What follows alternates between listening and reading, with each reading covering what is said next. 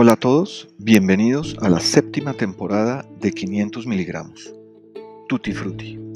Todo tipo de temas para cuestionar e invitar a pensar. Hoy capítulo 7, el flujo de caja.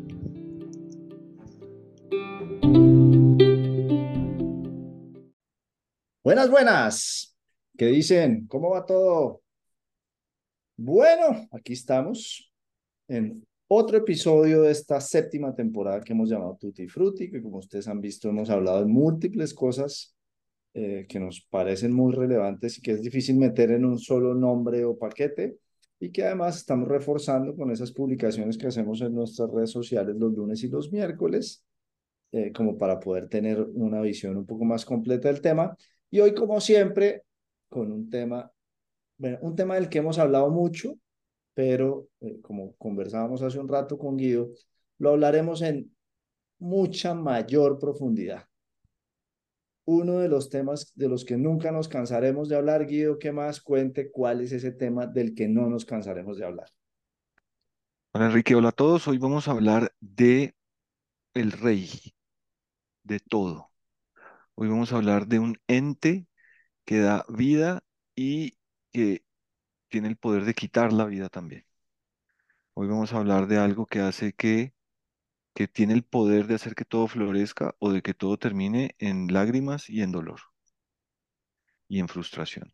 Pues estamos hablando de las empresas, ¿no? No estamos hablando de las empresas, relaciones, de la vida. No, no, no, no. Hoy vamos a hablar de la primera causa por la cual los negocios fallan o quiebran. De lejos. En Estados Unidos, esta fuerza hace que es la responsable del 82% de las quiebras de las compañías. 8 de cada 10 compañías fallan por no haber controlado a esta, esta fuerza, a este monstruo. Es decir, que hoy vamos a hablar del flujo de caja. Vamos. El flujo de caja es el balance neto de efectivo, no tiene que ser efectivo, pero digamos que de recursos de capital, que se mueve hacia adentro y hacia afuera del negocio en un momento determinado. Es decir, al negocio le entra capital y del negocio sale capital y uno mira eso en un momento específico en el tiempo. Ahora, obviamente lo puede mirar con mucha frecuencia. Entonces, para que estemos todos alineados en la definición, es el balance neto que da, que es el, es el resultado de todo el capital que entra y todo el capital que sale en un momento específico en el tiempo. Que está, que está visible de manera líquida en el negocio. Que está visible de manera líquida en el negocio. No está en los documentos. No está exactamente, no está en Excel. Eso. Él puede ser positivo cuando entra más de lo que sale y negativo al revés cuando sale más de lo que entra. Entonces, hasta ahí vamos. Ahora, vamos a decirles algo al principio que es muy importante y es no se debe confundir con la utilidad. La utilidad es el balance que queda después de que yo todos los gastos operativos los resto de los ingresos. Y también hay utilidad positiva y utilidad negativa, pero no hay que confundirlos, porque una compañía puede ser rentable, pero tener un flujo de caja negativo. Es decir, una compañía puede hacer el cálculo de cuánto, tiene de ingreso, cuánto tiene de costo, cuánto tiene de gasto operativo, llega al final y ve en su análisis que es rentable, pero puede no tener caja positiva, puede tener utilidad, pero puede tener un flujo de caja negativo. O al revés, puede no ser rentable y tener un flujo de caja positivo. Este último caso en particular se da mucho en las startups y en los negocios que crecen muy, muy rápido. ¿Por qué? Pues porque no son rentables, venden a pérdida, por ejemplo, en las startups o en algunas startups para poder ganar participación de mercado y tener la mayor cantidad de clientes posible. Entonces venden a pérdida, pero tienen un flujo de caja positivo, es decir, la relación entre lo que entra y lo que sale puede ser positivo. Entonces, es, es, muy primera distinción y digamos que primera aclaración importante, no se dejen desviar porque perciben o analizan o como resultado de lo que vende su negocio eh, son rentables porque puede pasar que sean rentables pero no tengan flujo de caja. Y lo mismo puede eso, pasar al revés.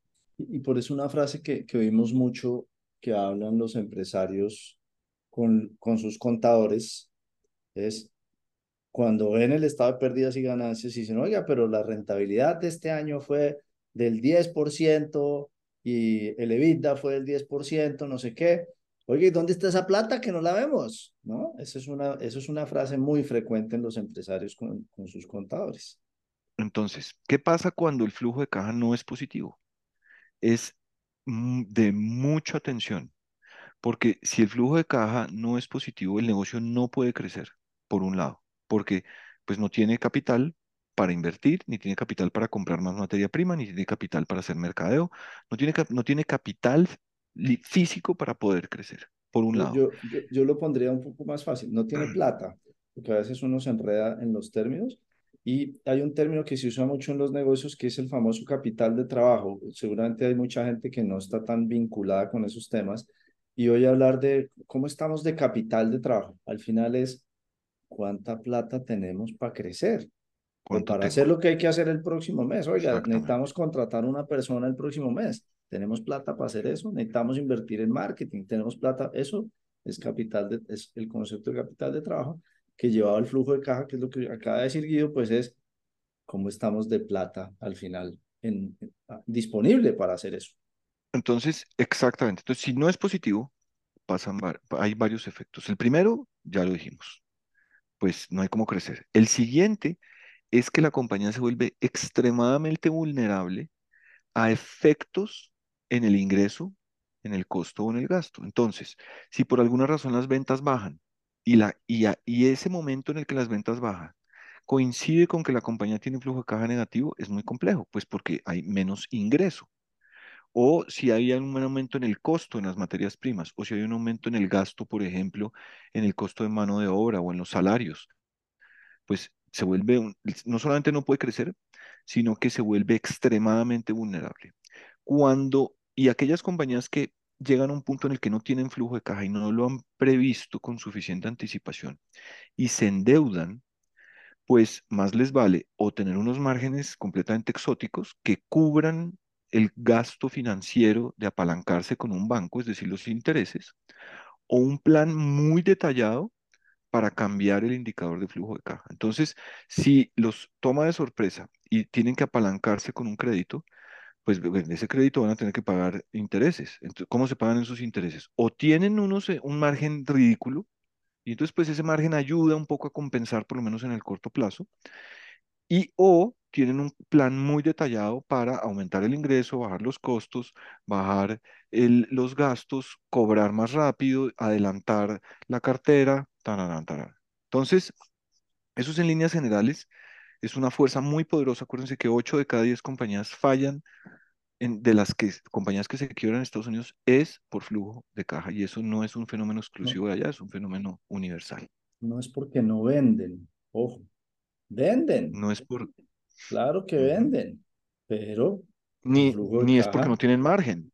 Claro, pero es porque se les acaba la plata en el bolsillo, no, no la plata de, los, de lo que está en los documentos, es la plata que está en- en- di- disponible en los bancos, en, en inversiones financieras, en cosas que uno puede utilizar, a- lo que se llama a la vista, es decir, que si mañana necesito salir y comprar materia prima, tengo la plata para poderlo hacer. Entonces, ¿cómo controla uno este monstruo?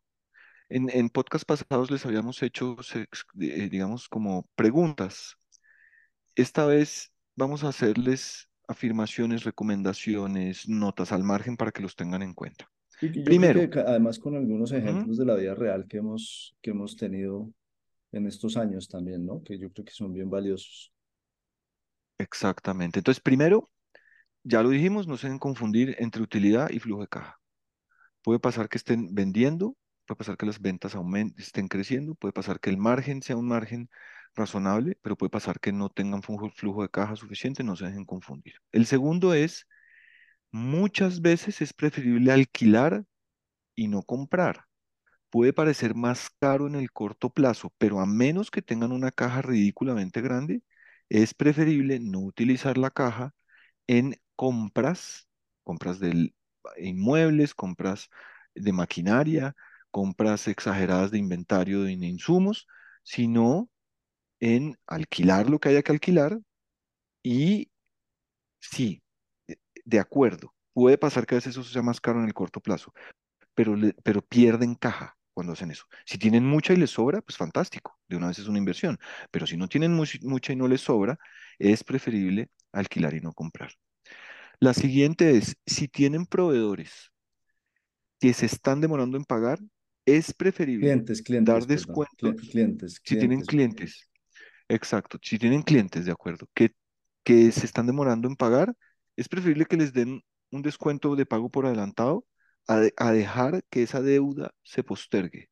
Hagan esos cálculos, el cálculo no siempre da positivo, pero aunque no dé positivo, piensen en qué podrían utilizar esa caja si la adelantan contra el descuento que le hacen al, al cliente por pronto pago. El- la cuarta recomendación es hagan proyecciones frecuentes para tomar decisiones a tiempo y no en el borde del abismo. Todos los meses, por lo menos, si no es quincenal o semanal, revisen el flujo de caja porque si no revisan el flujo de caja consistentemente, entendiendo cuánto tienen en bancos, cuánto tienen que pagar en impuestos, dejar reservas de impuestos, cuánto les van a pagar, cuánto deben, cuánto tienen que comprar, puede pasar que en algún momento, si no lo están revisando a tiempo, no puedan anticiparse y por lo tanto terminen tomando medidas desesperadas que profundicen aún más el problema. La siguiente es, si, si saben, si hacen ese ejercicio, uno de los muchos elementos que van a saltar a la, a la observación de todos va a ser quién les debe qué. Entonces van a saber quién les debe, cuánto les debe y de hace- desde hace cuánto les deben. Entonces la quinta recomendación es cobrar, cobrar, cobrar. Tener siempre totalmente claro quién les debe, cuánto les debe, desde hace cuánto les debe. ¿Y Eso no pasa si no hacen, debería pagar? Exacto, y cuándo les deberían pagar, desde hace cuánto me debe, cuánto me debería pagar. Si no hacen el análisis frecuentemente, pues se les va a ir entre el tiempo, quién les debe, cuánto les debe y cuándo les debe pagar. Entonces, Ojo que, la ojo que, en- siguiente es, ojo que en estos análisis, en las proyecciones de flujo, a veces a la gente se le queda por fuera las retenciones y los impuestos, ¿vale? absolutamente. Es todo Entonces, lo que va a en ese tener que pagar, análisis es muy muy importante. importante decir, oiga, pas- voy a decir una cosa, pase una factura de 5 millones de pesos, ¿listo?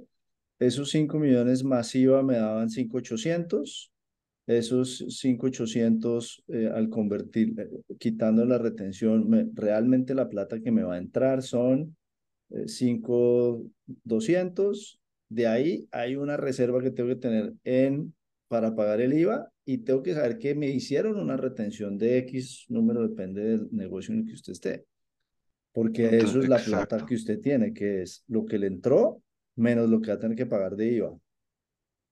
O lo que va a tener que pagar si está pensando despedir a alguien y necesita indemnizarlo, o si viene algún algo, algo, un gasto extraordinario más adelante. Entonces, la, la quinta recomendación, la cuarta recomendación es háganlo frecuentemente. Y la quinta es de ahí va a aparecer a quién le tienen que cobrar, cuánto y cuándo.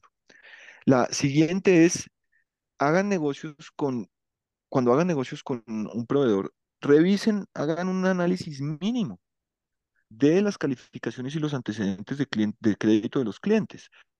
Con un cliente, nuevamente, perdón, es que dijo, dijo con un La proveedor. calificación de crédito es terrible. con un proveedor, sí.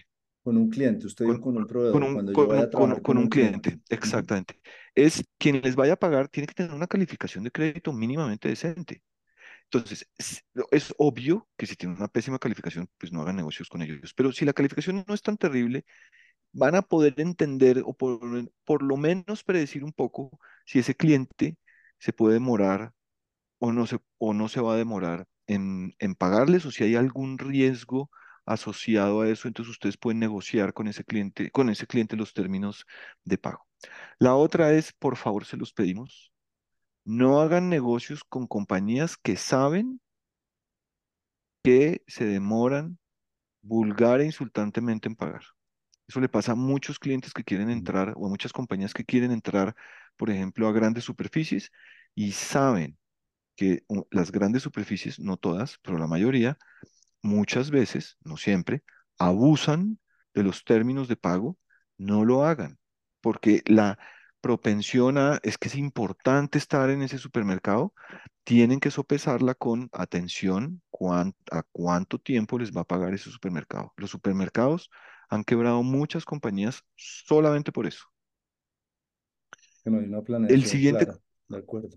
claro, La ilusión, ¿no? Claro, pues la- no, y yo sé que usted es la ilusión. circunscribe a supermercados, pero, pero hay muchas compañías, llamémoslo grandes, ojo, no todas, porque además hemos tenido clientes grandes muy buenos en eso, eh, que, eh, que juegan un poco a ese jueguito de te demoro la orden de compra, después el pago es a tantos días, entonces pi- solo piensen que ustedes para entregarle un producto a una compañía, pongámosles que se demoraron 30 días, es decir, eh, hace 30 días ustedes desembolsaron una plata, hoy lo están entregando y esa compañía les va a pagar en 60 días, es decir, lleva 90 días en que ustedes esa plata no la tienen. Entonces, eh, por eso es tan importante hacer ese análisis y establecer condiciones de pago muy claras con las compañías. Y lo que pasa cuando, cuando negocian con entes que son muchos más grandes que ustedes, por más claro que ustedes tengan que estar dentro de los límites de la ley y que no, una vez que están adentro del sistema de ellos, ellos son los que tienen el control. Entonces, si no pagan a tiempo, pues los que tienen que, los que tienen todas las de perder son ustedes. Bueno, siguiente. Si pueden asociarse con otras empresas de su categoría, háganlo. Por ejemplo, para comprar. Entonces, si ustedes son un restaurante y pueden asociarse con otros restaurantes para hacer unas compras específicas de insumos, háganlo. Van a competir igual. No, no, ni- ninguno va a tener mayor ventaja que otro. Si todos van a comprar unos ciertos insumos y se unen para comprarle a un proveedor en particular, a- con ese proveedor van a poder negociar no solamente costos, sino además de eso, términos de pago. La otra es muy importante. Esta que viene, esta novena recomendación es terriblemente importante. Revisen permanentemente, mm, con mucha frecuencia, su inventario. Cada vez que ustedes entran a la bodega de su negocio, si tienen un negocio que vende productos eh, tangibles, y ustedes vean en la bodega material, materia prima o producto terminado y está en su bodega, eso es flujo de caja muerto. Esos ustedes han pagado por lo que sea, por importar, por las cajas, por la materia prima, no importa. Ahí hay algo que ustedes ya pagaron. Y eso que ustedes ya pagaron, pues es flujo de caja muerto, pues porque nadie se los está comprando. Entonces, mientras que sale de su bodega, va al punto de distribución, va al cliente, el cliente les paga, ustedes reciben eso, pasa mucho tiempo. Entonces, claro que hay que tener inventario. Lo que hay que tener es niveles adecuados de inventario para que no atenten contra el flujo de caja. Sí, eso, y eso lo que me hace pensar, Guido, es que el flujo de caja es realmente una herramienta de planeación acertada del negocio, precisamente por eso, porque si usted hace una planeación correcta de cuánto espero vender, en qué momento lo espero vender, qué necesito realmente para vender eso que voy a vender en términos de proveedores, materias primas, lo que sea, inventarios, pues esa planeación deriva en que usted asegura que en esa fecha tiene los inventarios correctos y empieza a rotar sobre eso particular, ¿no? O sea, es una herramienta de, de planeación tal vez la más importante que tiene una organización en términos, llamémoslo financieros, entre comillas, porque el, el Absolutamente. resultado es financiero, pero la planeación es más operativa y logística incluso. Las siguientes facturen lo más rápido que las leyes de la física les permitan facturar. Tiene- te- sean muy eficientes en facturar. De nuevo, ¿por qué? Pues porque si ustedes se demoran en facturarle a un cliente que ya les ha mandado una orden de compra, cada minuto que pasa es flujo de caja negativo, es tendencia al flujo de caja negativo. Entonces, atención con los procesos y atención con la rapidez con la que factura. La siguiente es de pronto un poco obvia, pero igual para que la tengan en cuenta, negocien los términos de pago y negocien los costos.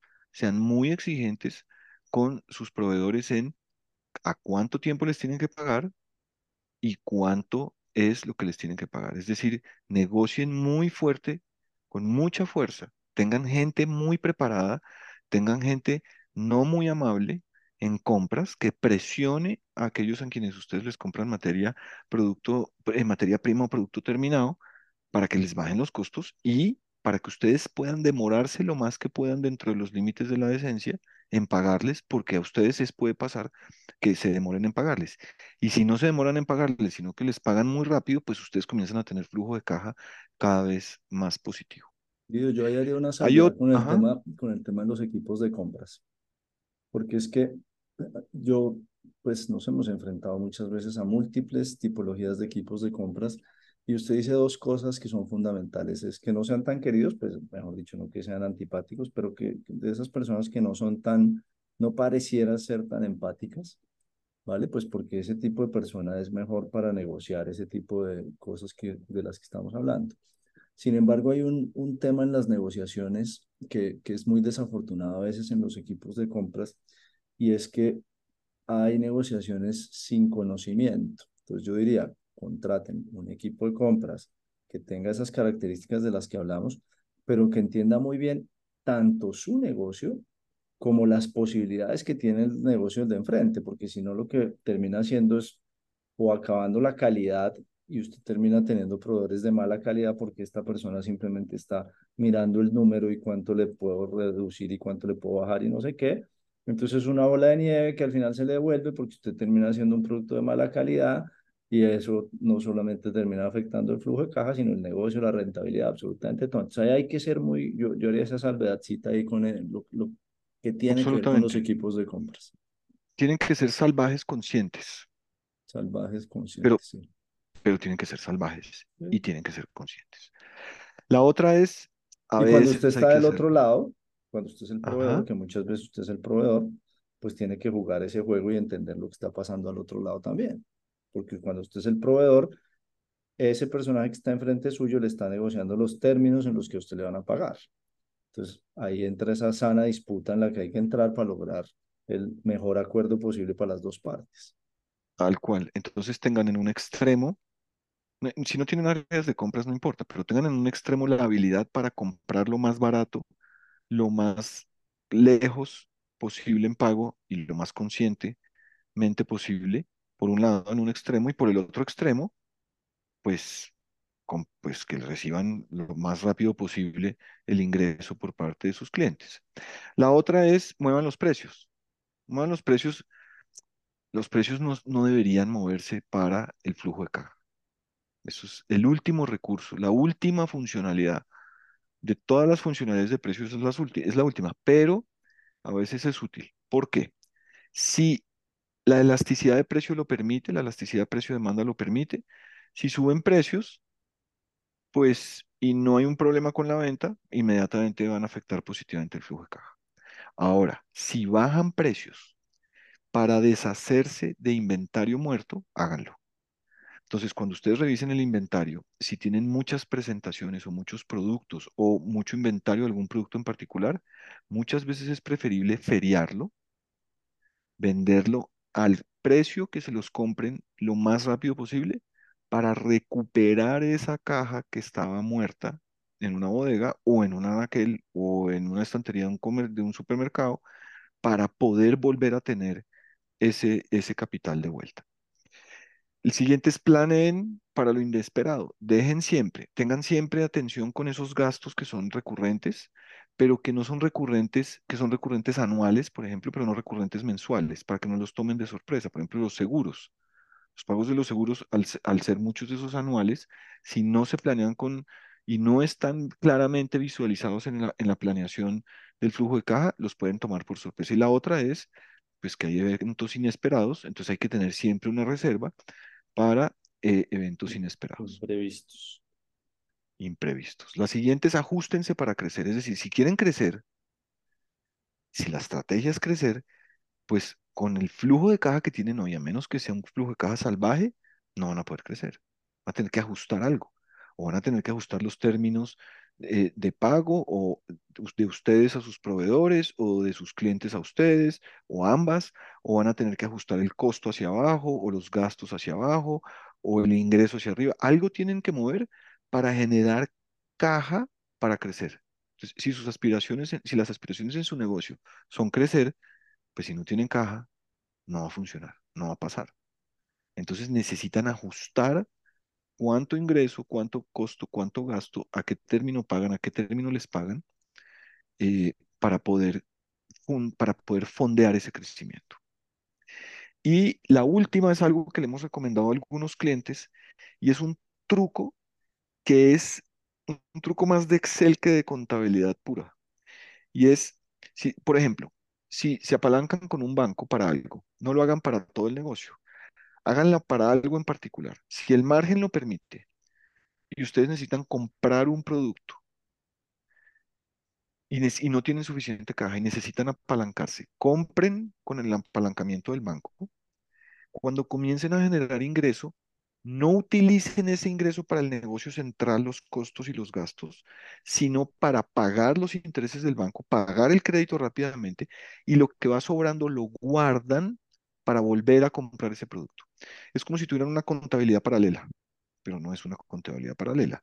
Es hagan experimentos en los cuales a algo en específico, separado del negocio central, le aplican un capital paralelo, un préstamo, un abono de capital de los socios, lo que, lo que, en la forma que se pueda expresar.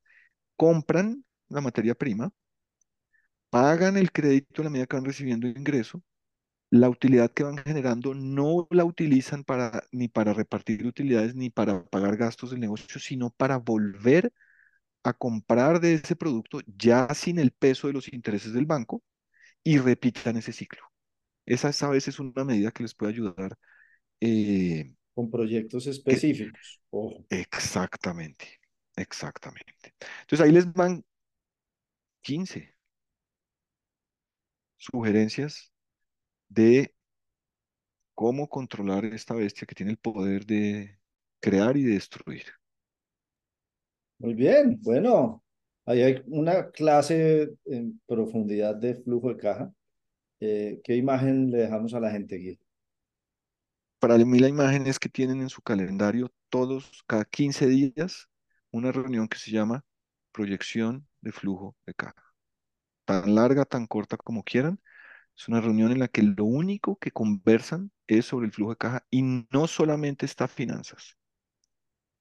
Está ventas, está mercadeo, está compras, está logística, quien sea que sea relevante, al flujo de caja, que es prácticamente toda la compañía, tiene que estar en esa reunión. Es una reunión que al principio será más larga, después será más breve, pero es controlen el flujo de caja en una reunión por lo menos quincenal.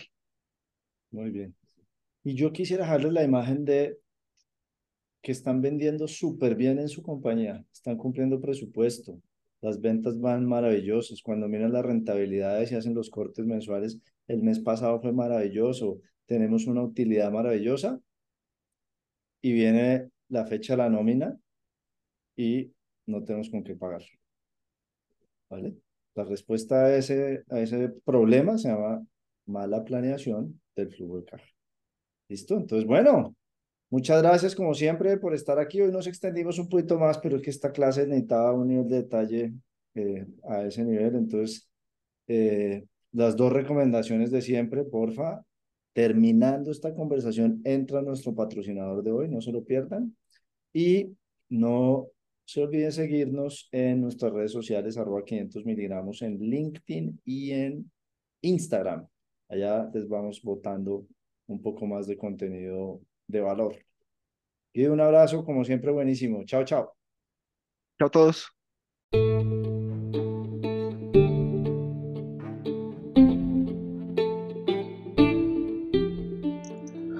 Hola a todos, bienvenidos a la séptima temporada de 500 miligramos.